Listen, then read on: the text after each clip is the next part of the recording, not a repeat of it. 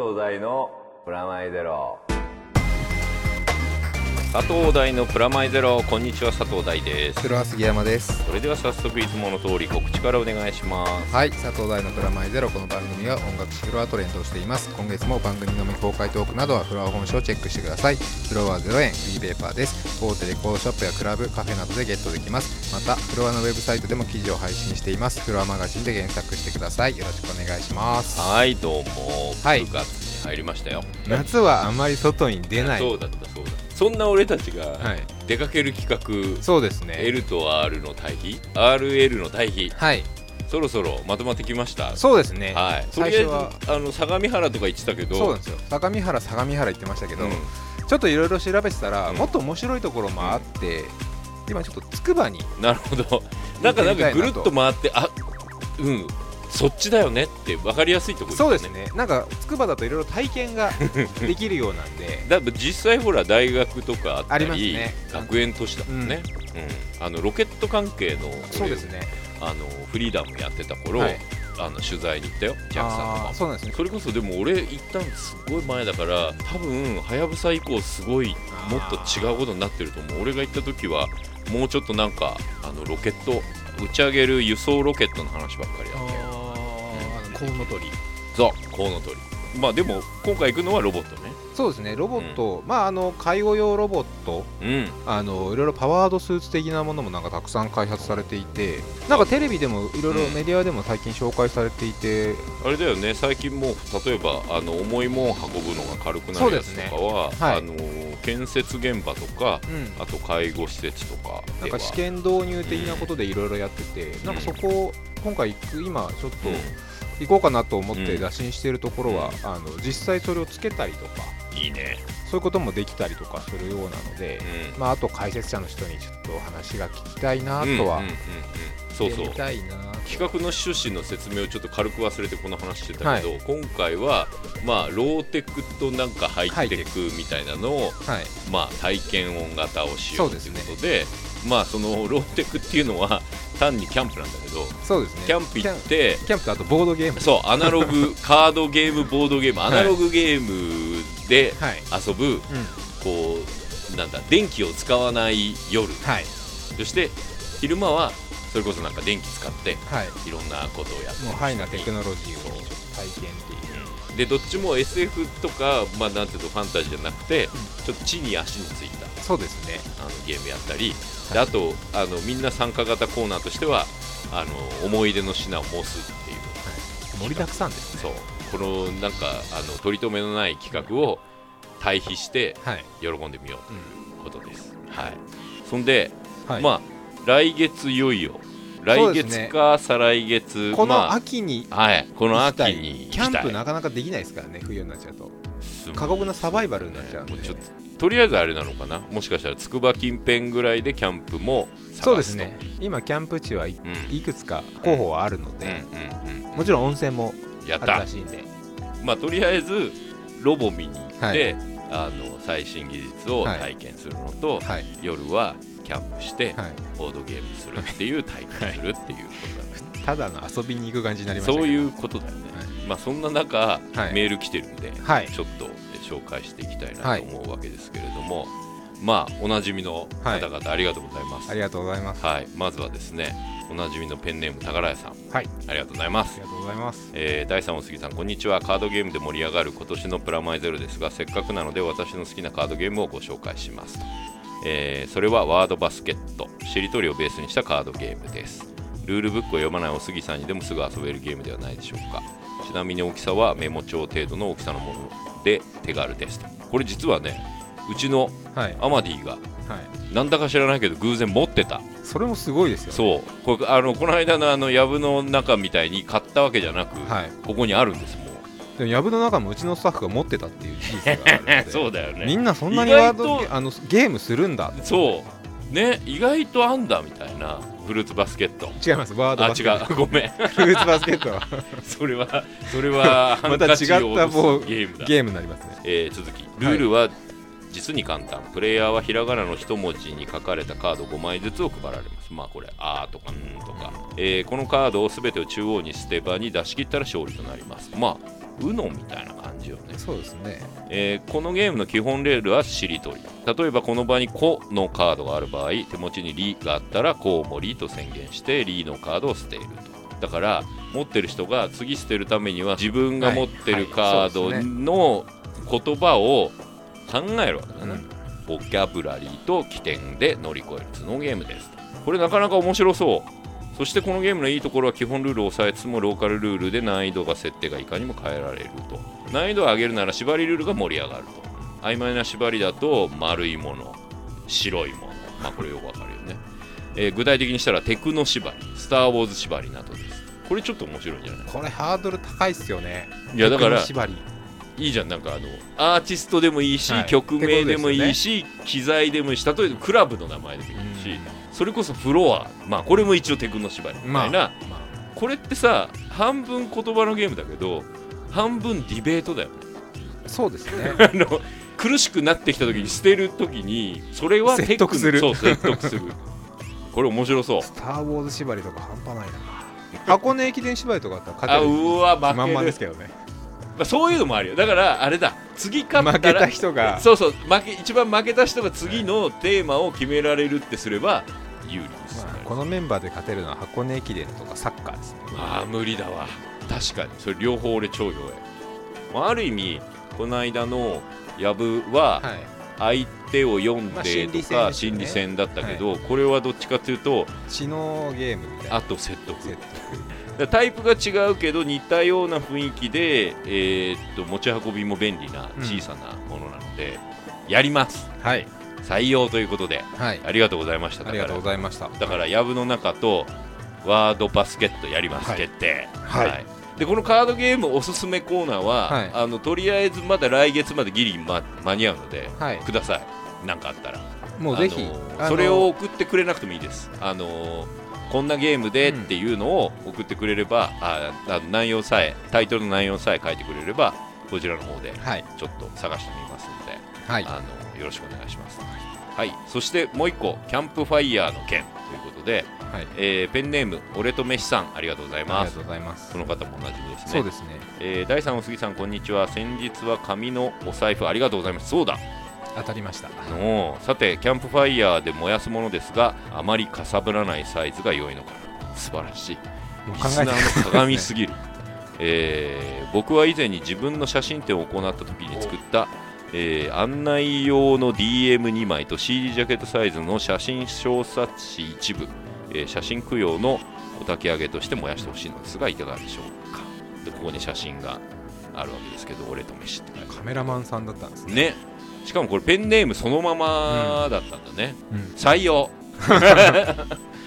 ありがたい。こう考えられている。かさばらない。燃えるいいんですかね作品燃やしちゃってそうなんですよね。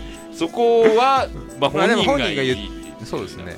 これあの映像撮りますんで今回。はい。ありがたくあの、はい。燃やさせていただきます。その時にこの映像もたっぷり紹介しようと、はい。結構面白いです。これはぜひこれ送っていただく？はい。送っていただきましょう。はい。俺とメッシさん。これあれですね。うちの D の方から連絡がはい。行くので、そして僕らもあれ準備しないと。僕いくつか実はピックアップしまして、うん。昔作ったものとかん何作ったの？昔あのいろいろ作ったものとか。あももうお楽しみなの？お今楽しみです、は そこをお楽しみにするの？なるほど。い分かった。もういいいかなみたいな。あものとか。あ昔着てた T シャツとか。あー T シャツギリっぽいね。ちょっと。燃えるけどね。もうこんな若作りはいいだろうっていうのとかを、マジか、はい、俺あれあのー俺のなんだ俺ドヤ顔して写ってるはい。雑誌のインタビュー記事あを持つ。それ映像化したいですね。そうだよね。チリチリと燃えていくところを映像化していただいてあちょっとこう生きがった感あー。ちょっと生きったじの生きった生きった佐藤大が見てるっていう。そうそうそう。早く回せみたいな。いいですね。感じをちょっとピックアップしつつまた何かありましたら、はい。あの用意しますよ。はい。プラス皆さんあの俺とメッシさんのようにはいあここまで気使わなくてもいい。はいあのーこれ完璧すぎるんで。はい。あのーもっと例えばなんかあのラブレターとかベタなやつ。なんかプリクラとか。あそういう分かりやすいやつでも全然 OK なんで、手軽なやつでも。なんだったらプリントアウトした、なんかなんだ。あの写真とか送ってくれればそれプリントアウトしてん。代わりに供養します、それでもいいです。はい。はい。あの手軽な感じはい。で参加してください、燃える姿を見たいという感じですのでこれはキャンプファイヤーの件ということで、はい。とりあえず今日いただいたメール、えー、宝屋さん俺とメシさんはい。採用ということで。ありがとうございました。よかった。なんとなくそうですね。ふわっふわした形に。ふわっふわした企画がなんとなくちょっといけそうだっていう。常連の方ありがたい。本当によよく育ったというか リスナーのねあの仕上がりっぷりが嬉しいです、ね、嬉しすぎるどんなふわふわした企画にも食らい食らいついてきてくれる。ありがとう。でもってはい。私はい。あの先先月言わなかったかもしれないですけどサクッとニューヨークに行きまして、はい。またあの弾丸だったんですよ、はい。正味まあ2日。はい。丸々いた。まあ遊びじゃないですからね。その2日も。今なんかすごいなんかすなんかすごい言われたみたいな。なんかちょっと耳障り悪い遊びじゃないですからね2日間。仕事ですもんね。仕事仕事、はい。もう着いたらもうあのいつもお世話になってる宗一郎さんに、どこ行きたいって言ったから、美術館行きたいっつってあのブルックリンの、はい。ブルックリンミュージアムでやってるあのスニーカー店。行ってきへえたすごい面白かった。よスニーカーまあいわゆるスニーカーですよ。ナイキとかのね、それが、えーずらっと靴屋みたいに展示して古いやつからまあ新しいやつまで。普通にスニーカーです。ね全部スニーカー。あなんか見かけた見たことがある、売ってるっていうか持ってるやつもあるしまああの変な話美術館行って下駄箱みたいになってるんですよ美術館が。はい。美術館にすっげえ綺麗に靴がうわーっと並んでるだけっていう、うん、靴屋っすね。もうそう。買えない靴や、はい でも面白いのは、はい。あのーまあ、それこそシューズという文化がどこから始まったのかっていうのでう、ん。まあゴム屋さん、ああはいはいはい、まあ、ダンロップとかブリヂストンとかって最初スニーカー出してるそうなんですねそう。だから靴の開発とゴムの開発はうん。表裏一体で、だからデザイン性が入ったのは？あもうでも初期から結構デザイン感はあるけど、まあ靴ってそんなに変わんないじゃん。正直だから1900年代の靴も2000年代の靴も、まあ、靴は靴なの。うんうん。ただもうなんだ性能というか軽さとかねそのゴムの進化みたいなのは、まああと用途とかがありますからね。そう。で面白い一点もの例えば、マイケル・ジャクソンとナイキが作ったへーマイケル・ジャクソンのスニーカーとか、はいはい。ファレル・ウィリアムスとアディダスかな。ね。そう、はい。のファレルの靴とか、あと面白かったのがあのねえーっとカニエ・ウエストのはい。ルイ・ヴィトンと作ったやつ、もう ねあのセレブになっちゃうとどこにお金かけていいのか分かんねえんだなっていう こうあのナイキに作らすとかじゃねえんだっていう、ナイキみたいなシューズなんだよ。はい。なのにルイ・ヴィトンって書いてある。あ。でスニー今年は2015年だから、はい。ナイキがさあのバック・トゥ・ザ・フューチャー靴を出すかもしれない。あーあの映画ね。映画のあの何十周年とか。そうそうエエアーのやつあの、はい。プシュってやったらシュワってあの、はい。紐がないっていうやつ、はい。あれほらもうあのアメリカ人さちょっとあの頭おかしいから、映画に未来を合わせ現実を合わせようとしてくるじゃん、はいはい。い、いよいよほらあのボードもああの開発されたじゃん。はい。あの今最近だとレクサスの CM とか出てるけど、ね。はい。あれねあの下が固定されるけど、うん。実際浮いてるらしいし、あとナイキもあの靴出すかもしれないみたいな話になってて、まあ、そういう関連があるかどうかともかく、うん。ブルックリンはブルックリンってバチからはい。結構そういうストリートアートとかに力入れてんだって、だからそのスニーカー店って面白いなと思ってスニーカー店行って横でバスキア店もやってて。バスキアって、はい。えーとね、80年代に活躍したアンディ・フォーホールに見出された、まあ、グラフィティアートの元祖みたいな人、あの街の詩人みたいな、まあ、落書きっていうかまああれだよね。タギングとかの元祖みたいな人なんだけど、その人のねあの Untitled Note っていうのが発見されたっつって飾ってあるのもここれも面白いんだけどただのノートの切れ端なのバーって。へえはい。なんでって感じでしょ？もうただのねノートよ。ここに図録あるんだけど、はいはい。ほら。普通にただ文字書いてあるだけみたいな。そうそう。これがね延々分解されてバーって飾ってあるの。へこれなんでだって思うじゃん。ーはい。これ実は作品作るためのあメモなのよ。ーはい。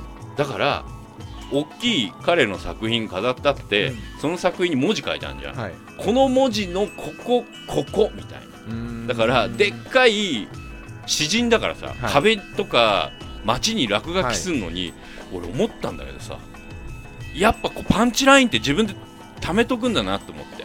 芸人と一緒ですね。そう。だから一発芸みたいなはい。想像してんじゃん、はい。アドリブなのかなって、うん。あのグラフィティあ、あはい。の自分の名前ステューシーとか書くのは、まあまあまあ、うん。だけどあのステンシルとかだとさはい。バンクシーとか、うん。それはもう作ってきて作ってはい。ちょっとこう目標値あっていく感じ。うんうんうんでもやっぱりこうバスキアみたいなのってその場で思いついてバーって書くのかなと思ってたら、はもちろんそういうのはあるだろうけど、い考えられたそう、ですね。うん、でそこのリンクが飾ったりもしてうん。面白かったですよ。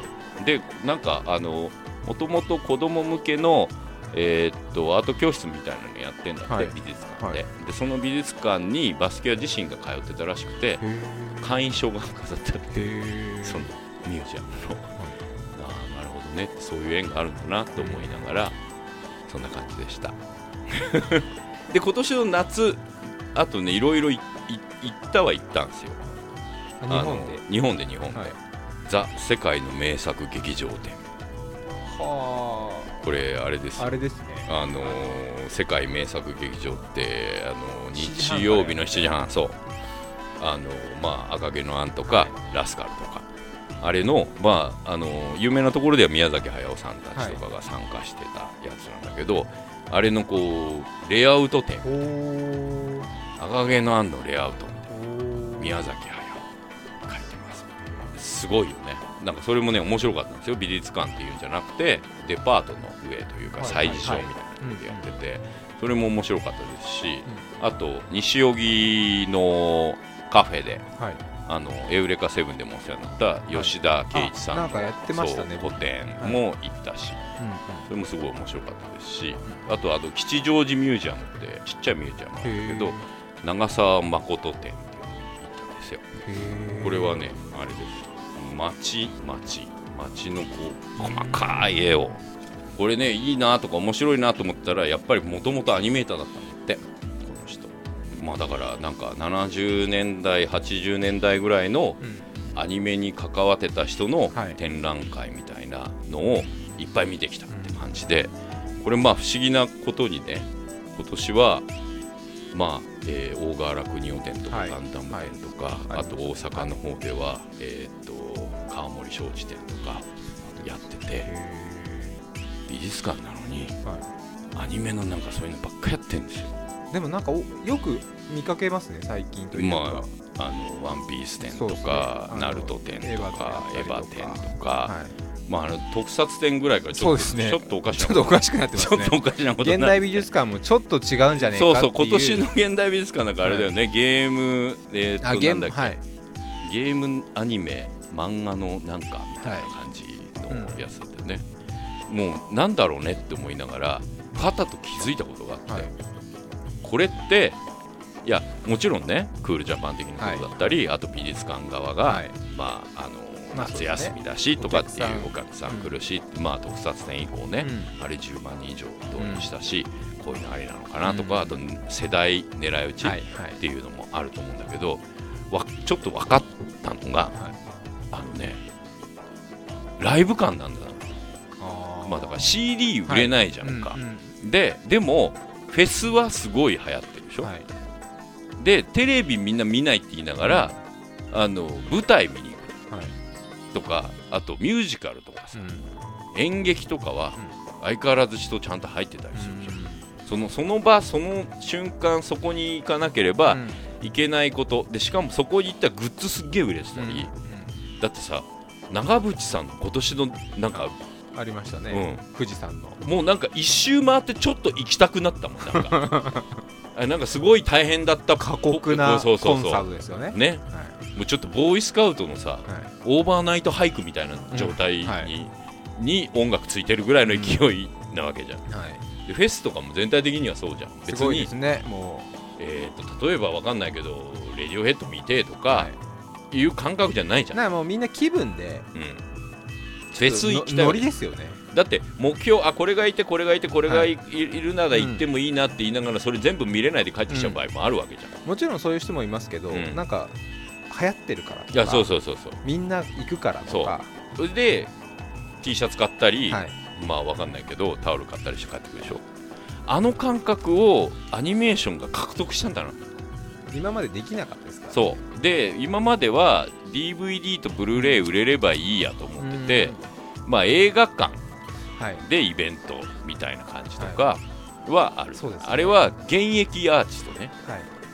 今ライブをやってる現役ア,、うん。まあ、アルバムが出てるみたいな、例えばまあだからあの花のイベントやりますみたいな、うん。リアルタイムでやってるはい。映画に対してリアルタイムで、まあ、細田守展みたいな、これはなんか分かりやすい構造だけど、このねあのネタ子を起こすようなはい。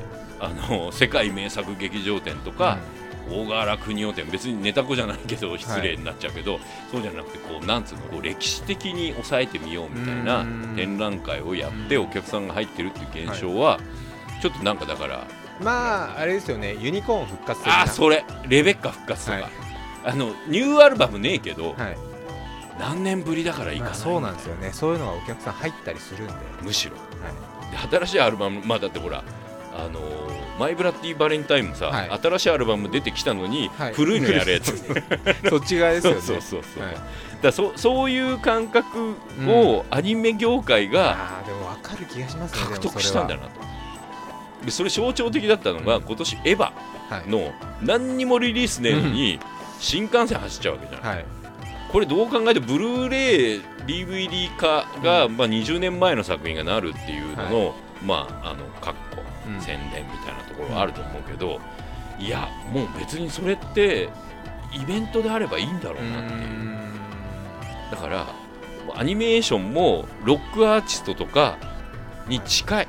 もう音楽に近いですね音楽に近いもう本当にもうそれで物販で稼ごうみたいなあそれもうだって世界名作劇場展なんか物販で超稼ぐ感じよ。俺だってあのだってあのラスカルの原画のしおりとかさ 宮崎駿が描いた赤毛なんのレイアウトのはい。あのクリアファイル入れはい。買っちゃうでしょ。まあ確かに好きな昔見た人とか昔の特撮とかあったら俺買っちゃいそういや買っちゃうでしょ。はい、でしかも別に子供向けに作ってないからもうはい。だってレイアウトなんだよ、おと大人向けですよね。当時の世代にそう。合わせた。うん、でこうもう業界たと例えば早尾さん本人がこれ監修してたら絶対見せないみたいな、うんうん。うん。近藤義文さんの,、はい。あの原画とか。はい。すげえ感動しちゃって。これあのさらっと見たら20分ぐらいで終わるやつを2時間ぐらいかけて見てたからこれ一個一個あそこに新しい発見があるんですそうねなのノスタルジーに訴えつつ発見させる。発見が。うまいっすね。でこれほらあの ロックバンドの再結成ものとかさ、うん、イエスもうボーカル違うのになんか似た感じでやってるみたいな。あれすごいですよね。そう。俺もそれはすごいなと思いますもん。普通ないよね、はい。あのボーカルが本人じゃないじゃんっていうでももう共有してんじゃん。はい。あのファンも。だってあれ極端なこと言うと壮大なカラオケだよ。そうなんですよね。僕もそのカラオケですよあれは。そう。もうね歌うまい選手権レベルの、あのもう歌ってもう自己満で気持ちよくなるっていう、でそれ聞いてるおじさんたちもバックバンドが本物だから、あー。本物とするみたいな。リアルカラオケですね。そうそうそうそう。そうで似てるの基準もさもうなんかさ確かにってだからなんだろう。あの現実とはまた別のリアリティそうですね、になってんじゃん。だってもし現実だったら、はい。結構年取ってるから、うん。声さうん。年取った声になってるわけじゃん、うん。例えばポール・マッカートニそうだけど、はい。でもあのイエスとかさはい。あのだからあの60年代の声に似てるっていう状態でライブやってるから、おおわけわかんない、まあモノマネ選手権に近いですよね。そうあそう。だからルパンをクリカンさんがやったとかそれドラえもんがそれ。信代さん変わったとか、うん、あのわさびさんの場合はちょっとオリジナリティ入れてるけど、クリカンさんの場合はどこまでオリジナルに近づけるか。近づくかってそのだからオリジナルを是とするかっていうの問題もあるけど、微妙なところね、はい。でそれで言ったらほら、あのー藤子やった三四郎さんもはいもともとの峰藤子やってたはい。増山さんはい。の感じに合わせんのか離れんのかみたいなうん。その微妙な微妙なとこじゃんですよね。うん、あの銭形の山寺さんみたいに全然合わせないで自分のものにしちゃうみたいきな感じとかさ、ああいうこう楽しみ方を、うん。まあ、声優以外でうん。アニメーションのうん作品が獲得することって、うん。まあ、極端なこと言っちゃうとジブリ以外なかったわけですよ今まで、はい。それが見つけたなっていう。だってさ大河原国夫展とかはい。多分。川森庄司展って結構あれですよ。こういう言い方してですけどニッチな。いやそうだよ。だってメカニックデザイナー、まあ、僕らからすれば変形の革命家とマかクロスプラスじゃなくて初代マクロスに近づけるいやみたいな。そうだよ。そうだよ。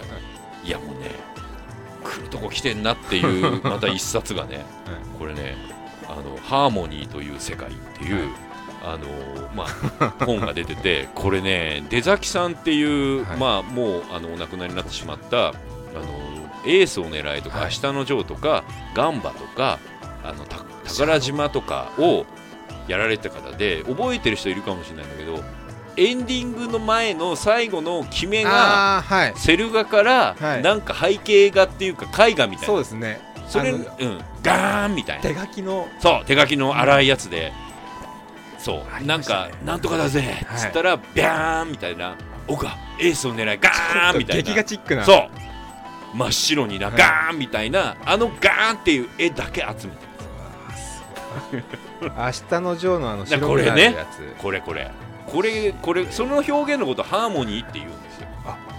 そうなんですね。この表表現そう。も名前ついてるんですね。ついてる。でしかもあの70年代まではこれが結構まあ出崎さんが一番有名だけど、うん。他の作品でもちょっと見られて、はい。ある程度継承されたんだけど今もうちょっと失われた文化でそうですね。これの本ですよ。これ俺ちょっと古典見てえなと思ったあるなら。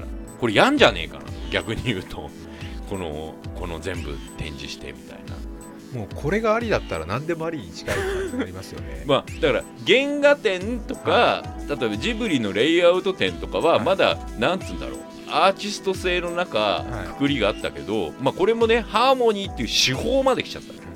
原画展だったらまだ見えない部分とか。そうそうそう裏方みたい裏側ですけどこれって普通に表側の特定のものだけ特定のシーン特定のパーツを切り取って、それを技術で並べてみたら、なんかちょっと見え方が変わるみたいな。もうだからアニメのライブ感をどうそのなんだ DVD は買ってくんないと、はいただでただっていうかは月額で見る。うん。Spotify 的なはい。世界に世の中はなってるわけですよ、はい。iTunes ミュージック的な、ね。はい。でアニメーションもその中にうん。組み込まれた時に、あのロックはフェスを獲得したわけですよ、でもアニメもフェスを獲得したわけよ。あれが特撮フェスだったわけ。あれはい。特撮フェス、はいはいでこれは大河原邦男フェスなの。その中にはガンダムもバイファムもザブングルもはい。いいわけいて。すごいもうだからあのハーモニーっていう、なうん。こう技術の切り口でもよければメカニックデザイナー、はい。だからもう作品横断しちゃってるわけこれなんかフジテあのフジテレビでやってたい一番組ですよ。世界名作劇場展、あアーティストも全然違うし、これフェスですよフェス。でこのフェス用の図録ですよこれ、はい。だからもうあのグッズ展開買うわけですよ。いやわかる気がしますけど、うん。やっぱ買いますよね。買うでしょ。だってここでしか売ってないっていう触れ込みだし、はい。まあまあだ大体記念ですよね。そう。あのね DVD 借りてきた記念で何か買うっていうのはもう遠いわけ、うん例えばなんか YouTube とかでなんかはい。見たり、う Netflix でなんか見ても、うん。記念に買おうみたいな、うん。いいから買おうみたいなもう薄いからはい。あの美術館行っちゃった感覚でうん。個展見に行ったら買っちゃうよね。もう人間の差がだと思いますよそれはだって箱根駅伝ミュージアム行ったら買い買っちゃったもんね、はい。手袋とか。はい。一回もしてねえよ俺。東洋の。それと多分同じっすよね。あそう。でそれを例えば俺バスキア店もはい。今スニーカー店も買ってきてるわけはい。図録。はい。俺参加したぜ。ってういう、ん。こうフェス行ってはい。T シャツ買って、はい。違うフェスでうん。その T シャツ着ていくぜ、うん。みたいな感じ。っていうこう別にそこにはミュージシャン関係ないし、うんそのそこに参加した祭りに対する商品、確かにそれはありますね。うん。最近でもやっぱウルトラジャパンとか書いてたらあお前それ行ったんだみたいな。トゥモローランドみたいな。そういうのは。そういうことでしょ。でむしろだからそこに出てる DJ の名前とかは、はい。まあ要素の一つではあるけどメインではない。あの後押しする。ブランドですよね。そう。フェスが。そう。いやだから大柄国尾店がもしねわかんないけどガリアン店とかわかんないでしょ、はいあのガラット店とかわかんないでしょ、ガンダム店はいけるわ。この辺のこう微妙な感じうをそうですね。探ってるだからハーモニーという世界を相当攻めてる。いやこれ相当攻めてる。相当攻めてるよ。はジブリのレイアウト店って前あったんだけどあれはなんかジブリはまだわそうですね。もうあのメジャーですからやっそうぱそうこれマイナーですからマイナー、まあ、メジャーなんだよね俺らの世代には。一個一個はマイあのメジャーなんですけど、この部分部分そう。ね明日のジョーもガンバもまあなんだったら今ももうすごい人気がある、はい。う敵僕も作品品知ってるので。一個一個はね、はい。だけどこのシーンだけ切り取って横に並べて展示っていうのはなかなか攻めてるよね。だって僕の大好きな箱根駅伝また出ますけどね。言ったらあれですよ。ゴールシーンだけまとめたとあかそういうレベルですよ前でもあさこれ2014年の青学のみたいな、でも90個並んでたら、はい。結構アートじゃね？上々立ちしてるとか。か山の神が生まれた瞬間とかそういうでしょ？思い出がプレイバックですよ。うん。そうそうそうそういういうことですよ、ね、そういいう切り口をい。かに発見するかを、す今年の夏アニメーションちょっとアニメが新しいそう、分野が。うんまあ、ちょっとね帯同があったわけ。そのうん。特撮展とか大友克洋原画展とかもうあのワンピース展まあとか、そうですね。手堅いところでいろいろ帯同があって、はい。ついに大柄国尾展とか、はい。あの世界名作劇場展まで来たわけ。ワンピースナルトから大河原国ってなかなかのなかなかのジャンププでしょ、はい、だってもう作品くくりじゃねえんだもん。はい。でもなんかこうすっごいしっくりくるわけ。うあ小原国尾店行くなっていう 安彦義和店も行くな。んいやー そうですね。そう。まあチョイスのうまさもありますよね。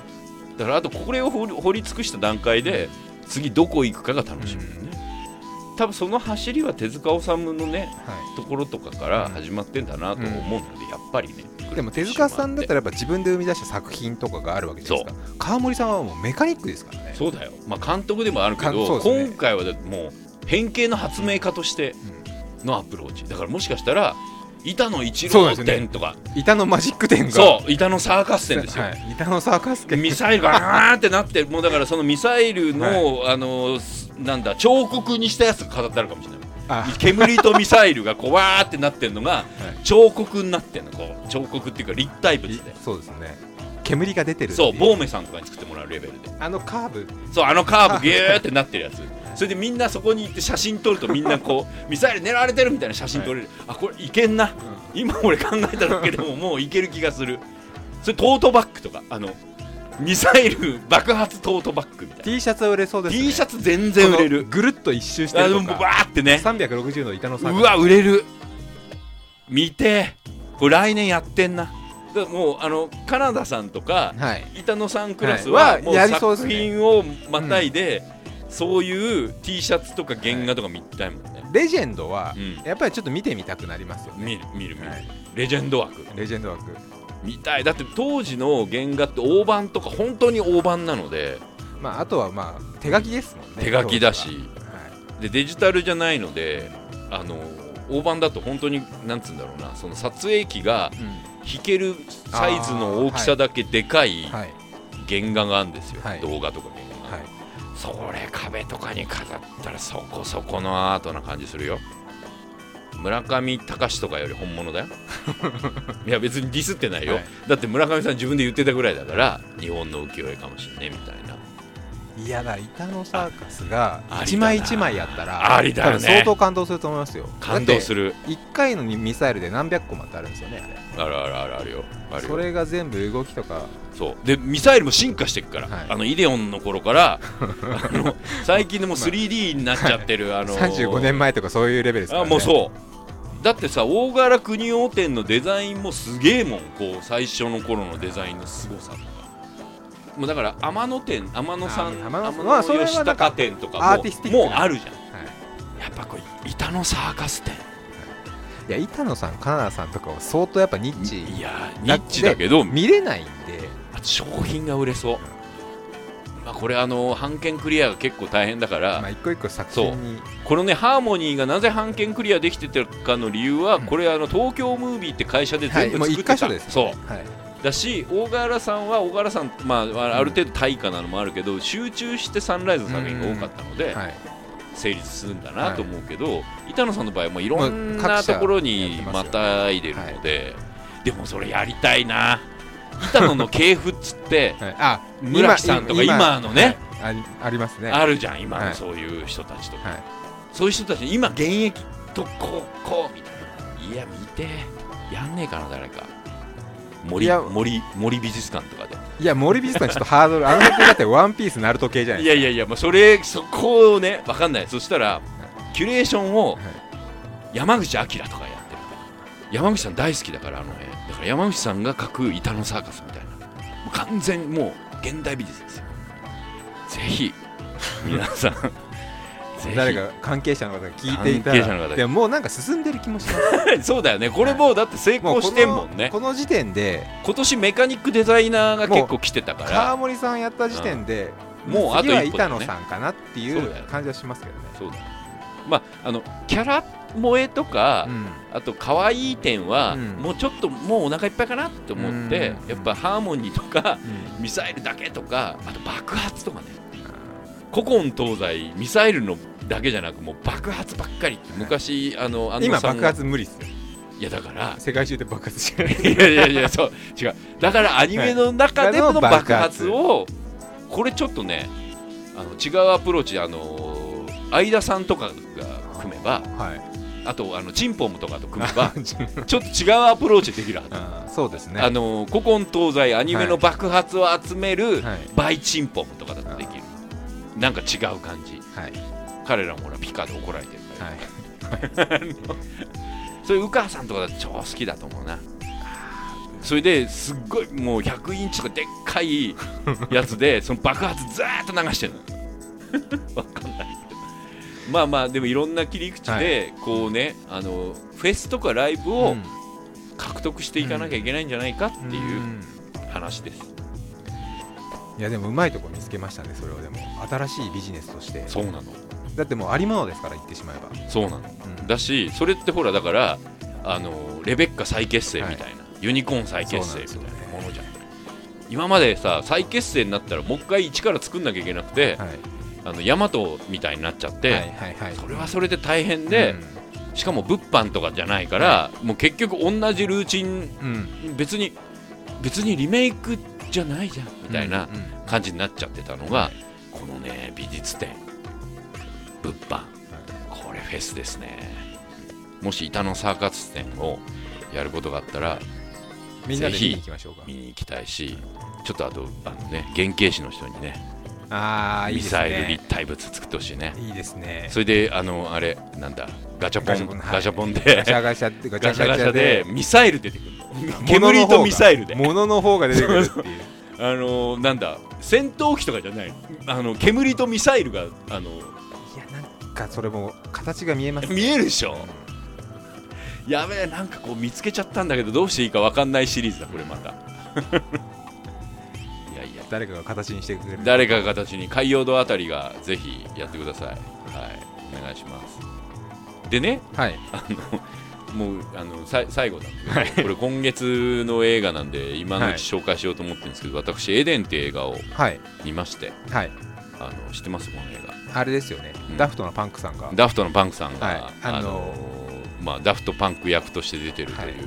僕もそれ今度見に行きまあ、今。ぜひ見に行ってください。あのね選曲がすげえ。みたいですね。そのプロモーションの方からすごい力説されて、うん。あのねこれは。事前に曲トラックリスト見ない方が感動する。あ俺もうトラックリストとか一切予備知識なく、ーはいものまあ、映画会社の人の知り合いのプロデューサーから、でおすすめされて、はい。第3好きだと思いますよっつって、ああフランスかとか、ダフトバンクねとか、まあ、クラブ DJ ものとか歌った映画で、いい映画なしってこう、はい。今までのさはい。前科があるじゃん、はい。まあ、トレインスポッティングとヒューマンまあトラフィックも、でもクラブって言いながらって言いながらだし、うん。まあ、成功したっていう意味で言うと24 Hour Party People が、まあ、唯一無二的な、うんでもあれもバンドもんだしなとか。そうですね、DJ ものじゃないじゃうん。んしかも92年から2013年までってうん。やるってあー割聞と熱いいてところですね。熱いとこじゃん、はい。もう完全僕リアルタイムですよ、は92年からなんて、どうだろうと思って見たら最後泣くっていうね俺ねへ意味わかんないってこと泣いたね。ー。うんとね説明がないのではい。あのねあのーなんだろうみんながみんなこれ超いい映画だって言ってるのに間違って見に行っちゃって、うん。あのあんまりクラブシーン興味ないんですとか、あのなんだろうあのダフトパンクのうん。立身出世物語でしょって見に行ったら、完全つまんねえ映画だと思う。んうんうでもあのね映ってる機材の移り変わりとか DJ の使ってる。最後ね泣ける泣けるんだよこのこのねしもう栄枯盛衰だからさ、はい。もうねあの DJ どうすんだよお前っていう、途中までさクラブ最高とか、自分でイベントやるぜとか、はちょっと音楽作っちゃったとか、世界中のやつとつながれるぜはい。とか、あの俺が大好きだったニューヨーク行くぜ、はい。DJ できたぜ、いもうなんだったら5000人の前で DJ やってる、うん。頂点みたいな、友達がふわっと消えていく、どんどんなんか就職したりする。リアルな感じね。もう最終的にお前どうすんだよ。34だろ。みたいなヒーっていうのをこうその当時の音楽と合わせて、はい。機材の移り変わりとか最終的に新しい世代も出てきちゃって、はい。でも同じグループで遊んでたうん「おとまギー!」とか言ってたやつが最終的になんかロボットになって別人で全然売れてるみたいな。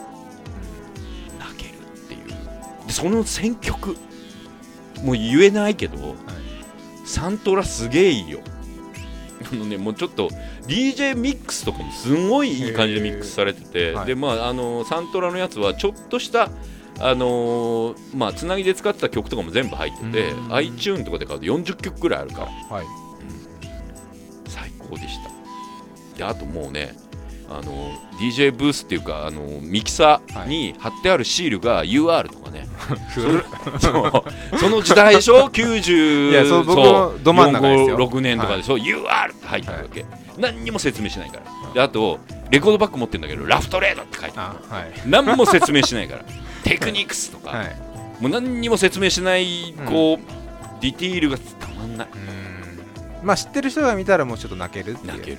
泣けるしああファンジン作ってるとか、はい。でも全部自分に置き換えていってあのーなんだ旅先でさクラブだけで行って、はい。恋人と行って、あの揉めるとかね。旅先の街角で超揉めするとか、はい。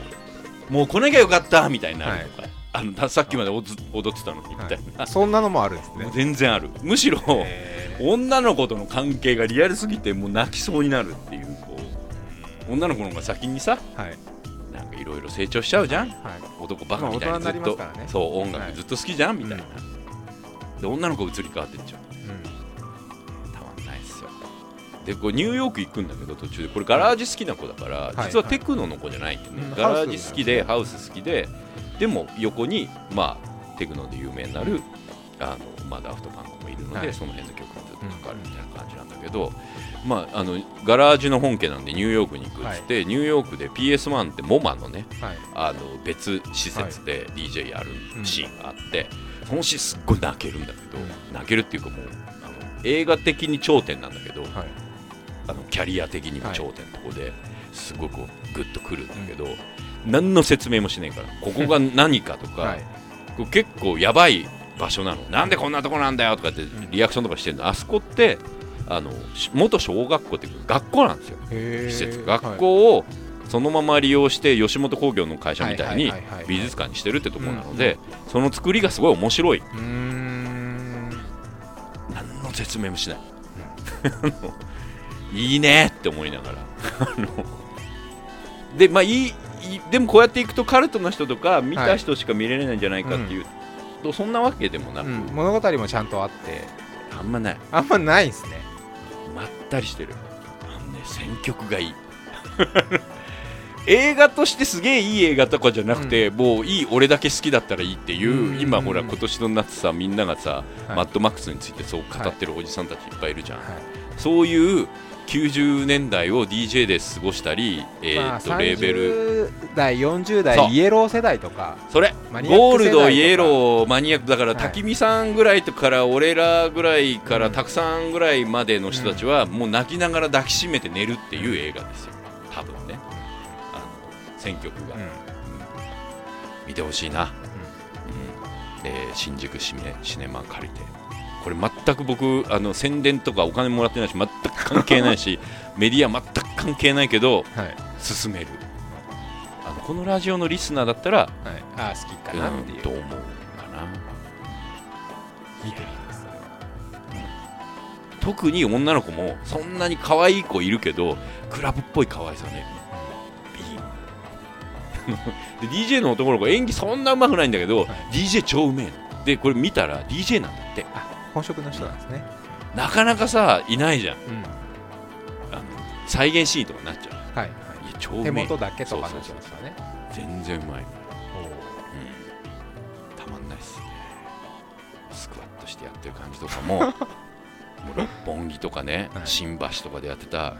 キーエナジーとかトワイライトゾーンとかはい。超思い出しちゃう感じ、でファンジンとか作ったりはい。してるやつがいたり、レーベル作り始めたやつがいたり、デザイナーになるやつがいたり、はい。うんまあ、中にはね電気グルーヴになっちゃうみたいな、ま中にはこうダフトパンクになっちゃうみたいなのも、もう本当にねダフトパンク期待していったらもうすっごい肩透かしでもうちょっちょっしか出てこないから。もう言っちゃっていいと思うけど。そういう映画じゃねえからみたいな、そん。な感じのはい。意外と充実してたでしょ。そうで俺俺の夏っていう話を今日 夏の思い出話。そうです。夏の思い出話と、はい。あのーフェスアニメでもできるよっていう、うん。フェスにするか映画にするかでいうと、あだから富野義行物語みたいな映画もあー。まあでもそれはもうもう行くな。ありそうですね少なくとも宮崎宮駿ははいろんなことがあって何年か経ったら絶対あるなっていう想定が。まあ手塚さんはもうあるじゃないですか。あるある。いっぱいある今だったら。時はそう絡みもいっぱい。だからもう次もアニメ関係でね。黒沢さんはなかなかないけどね、うん。でもちょっとあるじゃん。いやあるな。あるね、まあ次は早尾さんですよ。うねん、富野さんうん、あるねいずれ安野さん。うんあるね。その辺までは。とかあるね。あるある。というわけで、はい、今月も「プラマイゼロ」は佐藤大と。フラー杉山がお送りしました。ではまた来月。なんすかそれ最後。わかんない。